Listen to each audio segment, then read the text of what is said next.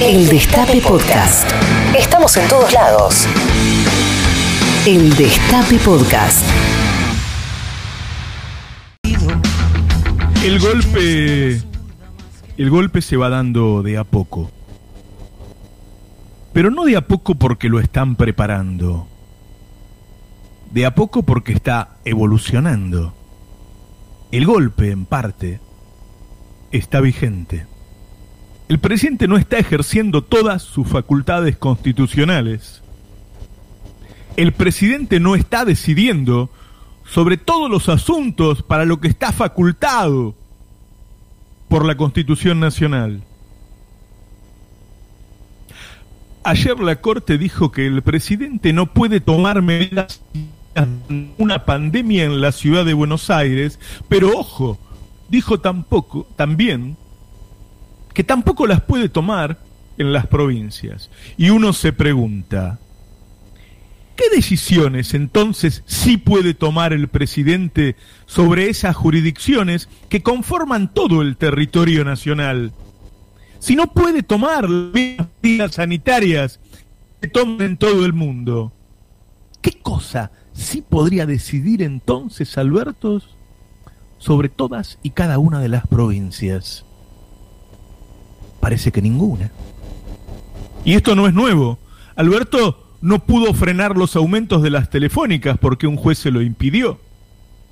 Alberto no pudo declarar los servicios públicos porque otro juez se lo impidió. Alberto no pudo expropiar Vicentín porque un juez se lo impidió. Dicen en el gobierno que no podría subir las retenciones porque un juez se lo impediría.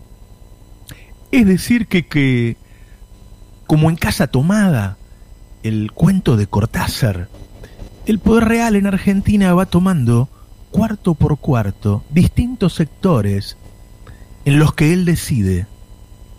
Ya tomó parte del poder. Ya hubo un golpe con el que se apoderó de parte de las facultades presidenciales. ¿Qué parte? La que quiere. Alberto gobierna sobre las cosas en las que no tiene oposición. Es decir, no solo tomaron una parte del poder, tomaron la parte que quieren, la que les interesa. Alberto puede gobernar sobre las cosas que a ellos no les interesan. ¿Qué se hizo al respecto? Pongamos en fila, por ejemplo, las cosas que se anunciaron. La reforma judicial, el cambio del procurador, el Tribunal Superior, la Comisión Bicameral. Algunas se presentaron y no avanzaron, otras no se presentaron. Hay muchas cosas que no se hacen porque no se puede. En otros casos no se intenta siquiera. Pero al no hacerlas se debilita aún más el gobierno y entonces cada vez será más difícil lograrlas. Si no se recuperan los cuartos tomados, ellos siguen avanzando. El gobierno se debilita no solo porque le toman la casa, también porque la pauperización de la vida de los trabajadores va resintiendo la, la relación con el gobierno. ¿Lo va a defender el pueblo, Alberto, para que no le sigan tomando ambiente si Alberto no les da algo? Cuando Perón era secretario de Trabajo y Previsión y vio que venían por él, ese día, ese día, dictó una serie de decretos con aumentos salariales y un montón de mejoras en las condiciones de trabajo. No fueron las primeras, obvio, por algo lo querían meter en cana, pero fueron muy fuertes las decisiones que tomó ese mismo día. Al otro día lo llevaron preso, pero él ya se había asegurado la fidelidad de los trabajadores. Este gobierno, en cambio, va perdiendo poder en manos del poder económico al tiempo que sigue tributándole a ese poder económico. Otra cosa, es cierto, muy cierto, que hay un problema de relación de fuerzas. Pero no solo para fuera de la coalición. El mayor problema es que dentro de la coalición hay jugadores que juegan otro partido. Alberto, un hombre con convicciones progresistas claras, en muchas cosas de las que quiere hacer, no cuenta con gobernadores como Perotti, como Bordet, y ni hablar de Schiaretti. Tampoco tienen ganas de dar ninguna batalla a Daer ni Cavaliere ni ninguno de esos traidores. Lo que quiero decir es que no es que no da la relación de fuerzas, porque el peronismo no es suficiente, no la da porque parte del peronismo juega para ellos. Dentro del mismo Ejecutivo hay funcionarios que creen que la justicia es un problema de Cristina. Ahora queda claro que no. El gobierno tiene que identificar quiénes lo van a acompañar y quiénes no. Armarse con los que quieren acompañarlo y buscar el apoyo del pueblo.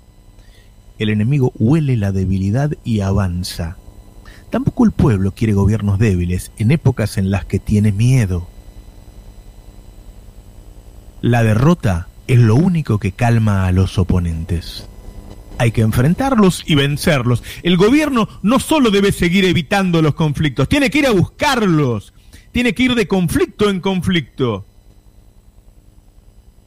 El gobierno tiene que dejar de lado su rigurosidad fiscal. En el primer trimestre debíamos tener un déficit fiscal del 4,5%, según decía el presupuesto y tuvimos casi equilibrio fiscal. El déficit fue solo el 0,5. Es decir, el gobierno dejó de gastar. En abril tuvo superávit. El gobierno tiene que dar un aumento extraordinario de jubilaciones. El gobierno tiene que dar un fuerte aumento de salarios a los empleados públicos a los que está pauperizando. El gobierno tiene que poner un salario mínimo verdadero y no el vergonzoso salario mínimo que acordó con los sindicatos el gobierno tiene que dar un trimestre de IFE de 20 mil pesos por mes.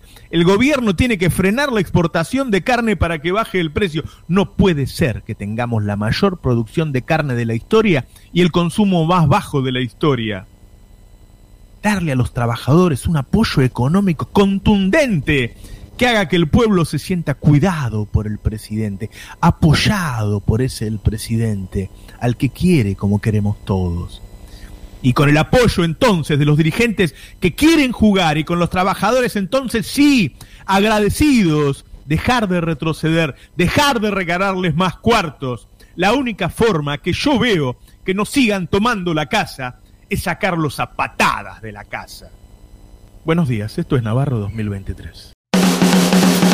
Reviví los mejores momentos de la radio. El Destape Podcast.